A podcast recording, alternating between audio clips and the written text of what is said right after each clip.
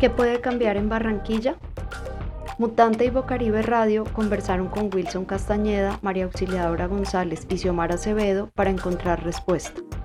La conversación está dividida en cuatro partes y esta es la segunda. ¿Cómo logramos que estos temas que están ausentes de los programas no estén ausentes de las agendas eh, de la ciudad en los próximos años. ¿Cómo logramos que eh, estén presentes naturalmente en los planes de gobierno, pero sobre todo también en la conversación cotidiana que ustedes tres resaltaban, la dificultad que hay para que haya espacios de debate y de conversación en la ciudad. Entonces, retomamos contigo, María Auxiliadora, ¿cómo hacemos para poner estos temas en la agenda que son vitales para la ciudad? Bueno, esa es una muy buena pregunta. Em, por un lado, creo que la ciudadanía tenemos una labor importante em, de, movilización, y cuando digo movilización puede ser de muchas formas, ¿verdad? Hoy en día tenemos maneras muy creativas de movilizarnos, eh, de hacer llegar nuestras voces, ¿verdad? Em, y creo que gran parte también va hacia la sociedad civil. Creo que las organizaciones de mujeres, las organizaciones, eh, por ejemplo, como Caribe Afirmativo, al cual admiro y estoy muy orgullosa del trabajo que ellos realizan, eh, puede generar unos espacios para discusión desde la academia, que creo que es el lugar más apropiado donde yo puedo posicionarme, porque soy, soy académica profesora, abrir espacios de discusión, invitar, ¿cierto? Invitar a, a las personas eh, que toman decisiones a estos espacios y, referirles, ¿cierto?, este tipo de, de, cuestionamientos, porque creo que también hay que ponerlos dentro de la discusión. O sea, eh, de pronto hoy en día eh, se puede estar de espaldas un poco a, los debates, pero no durante los próximos cuatro años se puede estar de espalda a los debates. Entonces es necesario abrir espacios y dentro de la academia hacerlo y, escribir y comentar y seguir haciendo nuestro, nuestro tipo de, de, eh, de incidencia dentro del espacio donde nosotros podemos, podemos generar eh, discusión. Em, creo que eso es como lo primordial que yo creo que podemos generar dentro de los espacios donde, donde nos movemos. Em, pero ciertamente necesitamos a la ciudadanía y sobre todo creo que eh, las organizaciones sociales, las organizaciones civiles, para poder movilizar este tipo de, de comentarios, este tipo de discusiones, eh, porque si no se ponen dentro de la opinión pública, ¿cierto? Eh, no se va a lograr entonces tampoco eh, siquiera, siquiera un, cambio. Ahora, también es cierto, y creo que ahí tenemos, y creo que ahí hay un margen de, oportunidad, una ventana de oportunidad, es que las alcaldías no pueden gobernar de espalda a la gente, ¿cierto? Eh, no pueden gobernar de espalda de las organizaciones civiles. Ellos, de, o sea, hay un tipo de vínculo en el cual es importante eh, reforzar, pero también em, cuestionar y generar también entonces unas demandas particulares. Eh, y creo que ahí hay una ventana de oportunidad también. Pero creo que todo va, a tener que surgir a partir de, de la ciudadanía, porque si no, no, no veo cómo eh, dentro del panorama de Barranquilla, donde toca de comentar que tenemos un consejo que tradicionalmente no ha sido, no se llevan grandes discusiones, ¿verdad? Eh, y cuando son temas álgidos tampoco van los concejales a hacer eh, su trabajo, debido trabajo. Entonces es necesario buscar ese tipo de relacionamiento ya directo de, la, de las organizaciones, generar espacios de discusión, de debate, de cuestionamientos, eh, de, diálogos eh, para lograr entonces tener una especie de incidencia política. Es mi opinión y desde la academia obviamente también generar recomendaciones, generar, eh, sí, digamos, documentos y, conversaciones que puedan generar un tipo de, de incidencia a lo que se hace en la alcaldía.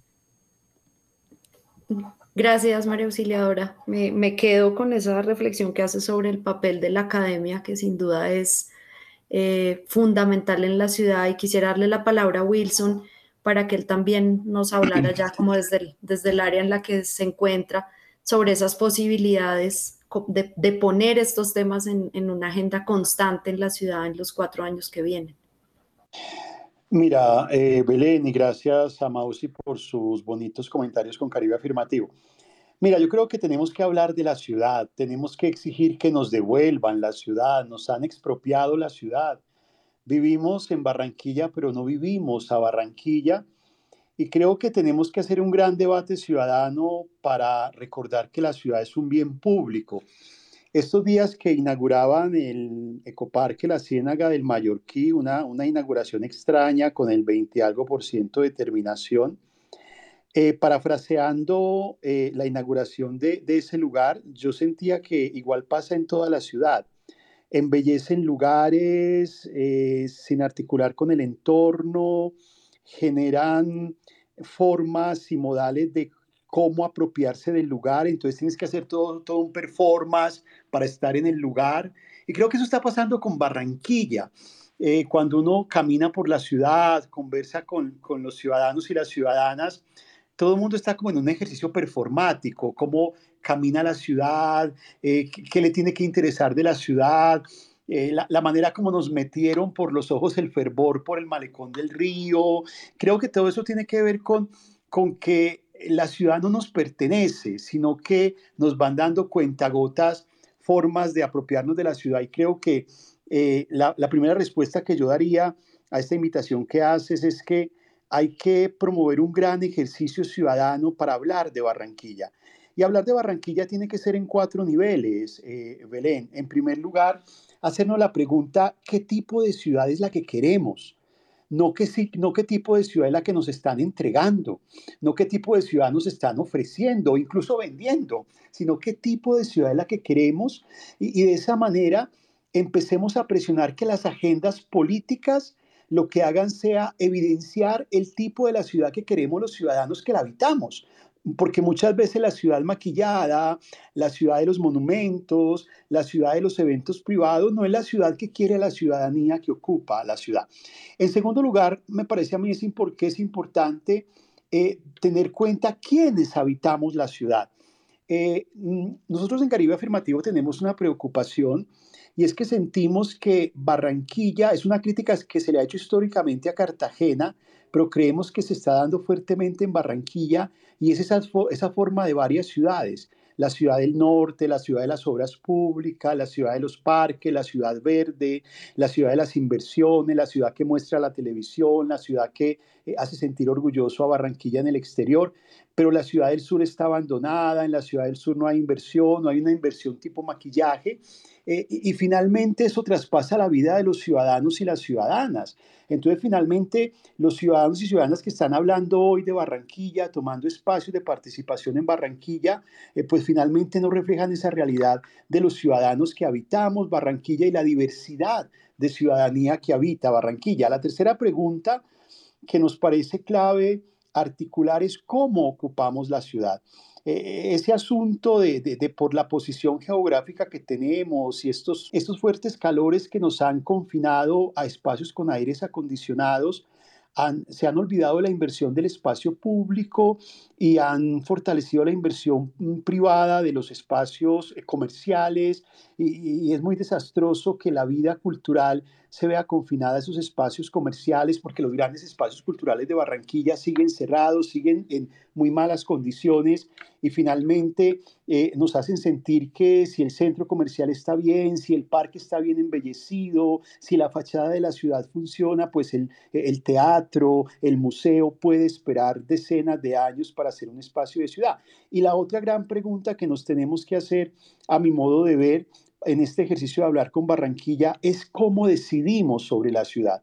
A mí me preocupa mucho ver el panorama de las candidaturas en Barranquilla porque siguen siendo candidaturas privilegiadas de familias tradicionales que han ocupado el poder, no quieren salirse de ahí. Entonces, claro, llegan al poder como un ejercicio de apropiarse de lo público y no hay una inversión por el bien colectivo. Y hay unos liderazgos fascinantes en la ciudad que son liderazgos que tenemos que acompañar como ciudad que en el paso a la participación política. Y ahí la clave, Belén, es el empoderamiento ciudadano. Nos surge hacer de todos los espacios sociales, académicos y culturales de Barranquilla espacios de empoderamiento ciudadano que logren articular tres asuntos que son fundamentales para eh, sacar a Barranquilla de, esta inopsis. En, de un lado, eh, cómo logramos fortalecer todo, esa, todo ese ejercicio juvenil que hay en la ciudad, en, el, en ejercicios de empoderamiento. En segundo lugar, cómo recogemos ese, ese fervor feminista, el feminismo entendido como una teoría que nos ayuda, una teoría política y una práctica política que nos ayuda a entender esa opresión soterrada que tiene la sociedad, porque pues Barranquilla eh, es una radiografía del machismo, del patriarcado, de la misoginia, de la homofobia y de la transfobia, y finalmente, ¿cómo logramos hacer que Barranquilla sea una Barranquilla de todos los territorios, de todas las localidades, de su ruralidad, de su centro y de todos los espacios? Y yo finalizaría diciendo que para mí como ciudadano que habita Barranquilla, es muy importante leerme en primera persona como actor activo de la ciudad de Barranquilla. Yo me resisto a ocupar ese papel que nos quiere dar la clase política en la ciudad, que es ser una ciudadanía del espectáculo, una ciudadanía que simplemente está puesta frente a una pantalla que es la ciudad en la que le ofrecen esporádicamente espectáculos para que aplauda y fortalezca sus emociones. Yo eh, confío y me comprometo y, sé que con todas las que estamos aquí lo vamos a hacer, a que tenemos que insistir cotidianamente, no solamente en época electoral, apropiarnos de la ciudad y hacer de Barranquilla la ciudad que queremos, que sea la ciudad donde todas, todes y todos podamos tener un proyecto de vida digna y vida feliz. Wilson, de verdad que qué interesante escucharte con estas reflexiones sobre cómo se puede empezar o continuar hablando, porque creo que eh, señalaste como también eh, los liderazgos importantes que hay en Barranquilla y eh, pues creo que ahorita vamos a hablar un poco sobre eso también, ¿no? Sobre ejercicios ciudadanos también que existen y que creemos que es importante que se muestren, que ganen también espacio y que puedan dar estos debates. Eh, y quisiera continuar con Xiomara. Em, porque también eh, mencionaste eh, Mallorquín, la Ciénaga de Mallorquín, y Xiomara yo creo que también nos puede hablar un poco pues desde su campo medioambiental a cómo poner estos temas en la agenda, cómo lograr que en verdad hagan parte de la discusión de ciudad, pero incluso también pues desde la política, ¿no? Sí, claro. Pues bueno, también mucho de lo que se ha dicho obviamente resuena conmigo, pero, pero quiero de pronto agregar que va a ser muy necesario. Ojalá pudiéramos votar por algo distinto, eh, porque creo que realmente esa también podría ser como la acción número uno, ¿sí? Porque ya mucho se ha dicho que esa primera acción climática es también votar bien, ¿sí? No es como que solamente eh, otras decisiones individuales, sino también parte desde, desde el ejercicio del derecho. Pero más de lo que también se tiene que hacer es mucho de lo que ya estamos haciendo, por supuesto, y que tiene que eh, masificarse, multiplicarse, que es uno, como digamos, empezar a desmantelar estas falsas soluciones y estos falsos proyectos y estas distracciones que se están desarrollando en la ciudad, que se están financiando en nombre de la acción climática, en nombre de la naturaleza, pero que realmente no está invirtiendo en ella, en restaurar y en recuperar sus funciones ecológicas y mucho menos en la gente que está eh, eh, también parte de estos ecosistemas, ¿sí? Porque no no es que la gente está parte de la naturaleza. Y, esto también es bastante crítico porque hay un, también como parte de todo este discurso se enmarca en la biodiversidad. Y realmente cuando ves que hay una, cierto, como de, de alguna forma este discurso, una narrativa de biodiversidad, pero a la par se está hablando y en los planes de gobierno está que se va a impulsar la inversión pública y privada en proyectos energéticos, solares, offshore, exploración de gas, pues realmente tú dices, bueno, pero eh, por un lado me hablas de biodiversidad, pero por el otro estás colocando eh, todo el sentido público, todo eh, el financiamiento en pensar que estas son las soluciones para una biodiversidad, obviamente no tiene ningún sentido, porque todas estas son inversiones además que van a generar más emisiones, que van a transformar los territorios y que por supuesto van a generar mayores conflictos socioambientales, como es el caso de Mallorquín. Entonces, si no empezamos a seguir desmantelando cómo estas falsas soluciones nos van a poner en un estado más crítico frente a la crisis climática y a la crisis ambiental y que, como lo menciono, esto también es una crisis social porque no lo puedes separar, eh, pues claramente no tiene mucho sentido ni mucha coherencia eh, pensar que Barranquilla es una biodiversidad, ¿sí? Y ese doble discurso pues es también muy preocupante porque de alguna forma muchas personas sienten que sí, es una biodiversidad o defienden o, por ejemplo, algunas organizaciones a nivel internacional dicen, no, Barranquilla está súper bien y dan reconocimientos y eso, porque claro, confían obviamente que desde el nivel de gobierno pues se está haciendo lo que se está diciendo, pero realmente no, ahí tenemos una gran tarea, ¿cierto? Todos y todas, porque no, solamente como que no podemos, eh, digamos que nos interesa el tema ambiental, porque esto tiene que ver, por supuesto, con nuestro presente y el de las futuras generaciones, es en empezar a desmantelar cómo esto realmente son eh, inversiones que no apuntalan a una biodiversidad, que no solamente eh, no nos están recuperando los ecosistemas ya degradados, sino que también están disminuyendo los derechos de las poblaciones étnicas y locales y la ciudadanía en general.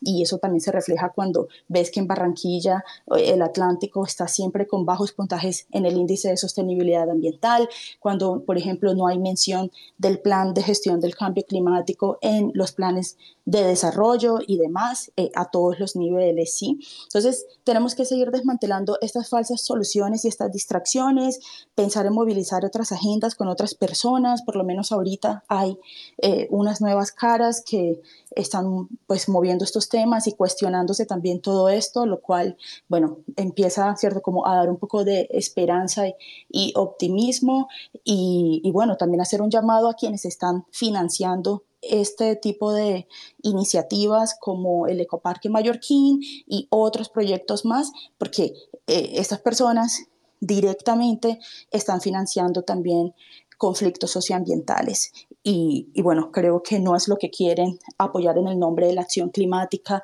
y de la biodiversidad. Así que esas son como, bueno, algunas de las ideas que, que, bueno, estamos haciendo, pero que va a tocar hacer más y que vamos a necesitar a más gente porque eh, claramente no, no es tampoco a veces tan fácil. También los asuntos ambientales y de cambio climático también plantean de entrada pues unos retos de lenguaje y de narrativas en los que toca siempre bajarlo lo más cotidiano posible y, y eso pues necesita, eh, cierto, pues el trabajo de todas. Claro, no, y Xiomara, creo que pones ahí un tema sobre la mesa que es clave y es estas falsas soluciones, ¿no? Como eh, eh, tú le dices en función de, dicen que, que van a responder a temas ecológicos, a temas medioambientales, pero realmente no lo hacen.